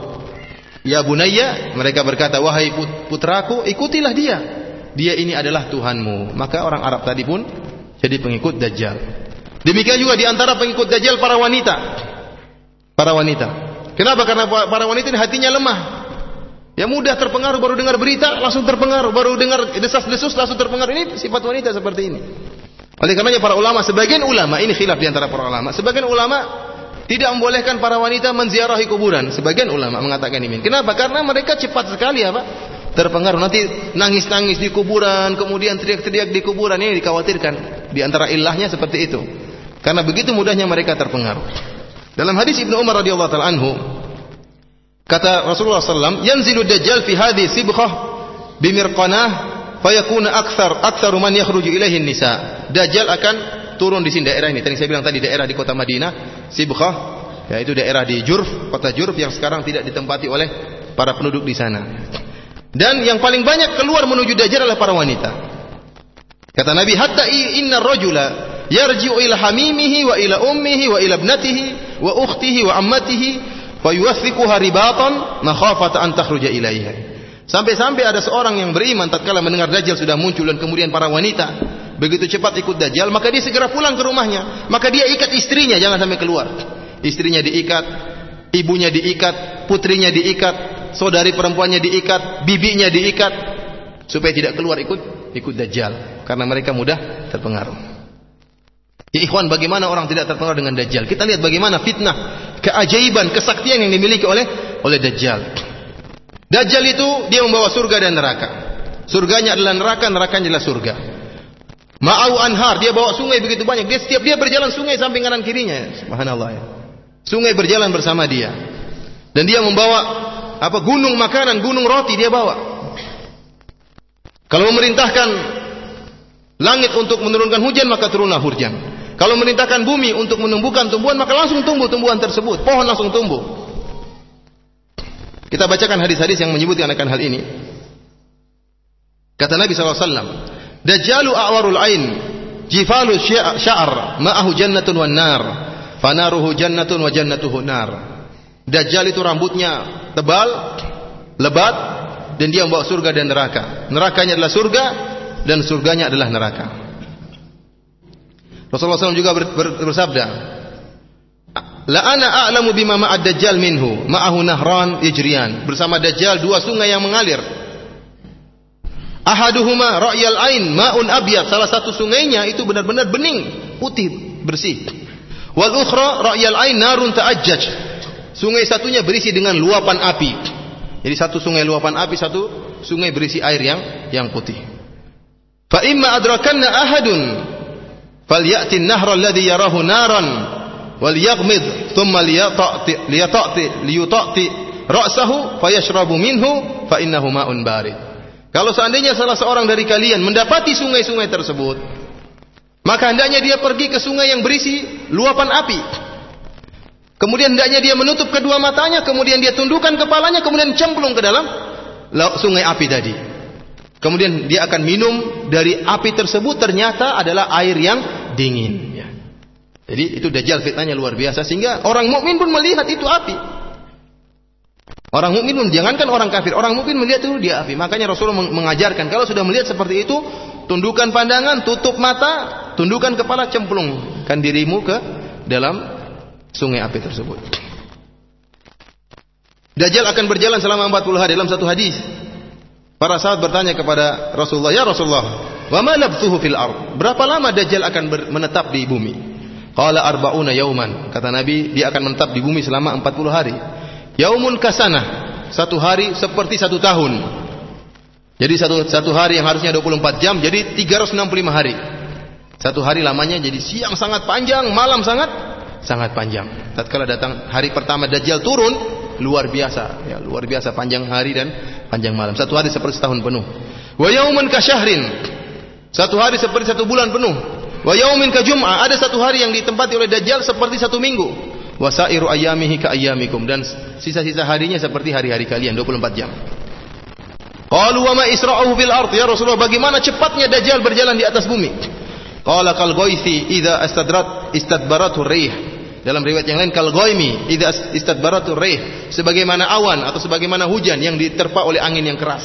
Awan jalannya sangat cepat. Begitulah dajjal. Cepat sekali berpindah dari satu tempat ke tempat yang lain.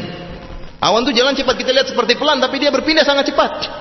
Ya, berpindah sangat tempat berpuluh-puluh kilometer cepat sekali. Demikian dajjal dia begitu cepat berjalan sehingga setiap tempat dia datangi. Fayati alal kaum fayadu'uhum fayu'minuna bih. Dia akan datang pada suatu kaum kemudian dia menyeru untuk beriman dan menyembah dia, maka kaum tersebut akan beriman kepadanya. Fayamurus sama'a fatumtir. Dia memerintahkan langit maka langit akan menurunkan hujan. Wal arda fatumbit. Dia perintahkan bumi maka bumi akan menumbuhkan tumbuh-tumbuhannya. Fataruhu alaihim sarihatuhum atwala makanat dharran wa asbaghahu duru'an wa amaddahu khawasira. Kata Nabi SAW, di antara keajaiban Dajjal, Tatkala datang Dajjal kepada suatu kaum di sore hari, maka datanglah tuh ternak-ternak mereka itu yang tadinya digembalakan pagi hari dipulangkan sore hari. Ternyata hewan-hewan tersebut mendapat keberkahan. Ya. Susunya menjadi apa namanya? Banyak air susunya, kemudian jadi gemuk hewannya, jadi lebih besar hewannya. Bagaimana orang tidak beriman dengan Dajjal? Dajjal datang bawa berkah Sehingga banyak orang beriman kepada Dajjal. Thumma ya'til qaum fayadu'uhum fayarduna alaihi qawlahu fayansarifu anhum fayusbihuna mumhilin laisa biaidihim syai'un min amwalihim. Dajjal datang kepada kaum yang lain, Dajjal menyuruh mereka untuk beriman kepada dia, mereka menolak. Tatkala mereka menolak beriman kepada Dajjal, kemudian Dajjal pergi, maka jadilah mereka miskin. Tiba-tiba harta benda mereka hilang. Seluruh hewan ternak mereka mati sehingga mereka tidak memiliki apa-apa. Ini, ini Dajjal nih. Karena kafir kepada apa? Dajjal akibatnya seperti itu. Wa yamurru bil kharibah fayaqulu lahu akhriji kunuzaki. Dajjal melewati sebuah tempat ini disaksikan oleh para pengikutnya kesaktian Dajjal. Melewati sebuah tempat yang rusak, yang berantakan kata Dajjal keluarkan harta bendamu. Harta karunmu keluarkan maka tanah yang tadinya tandus kemudian yang rusak bangunan yang rusak mengeluarkan apa? Ya harta emas dan macam-macamnya keluar. Fatatba'uhu kunuzuha kaya kaya asi bin nahli. Ya.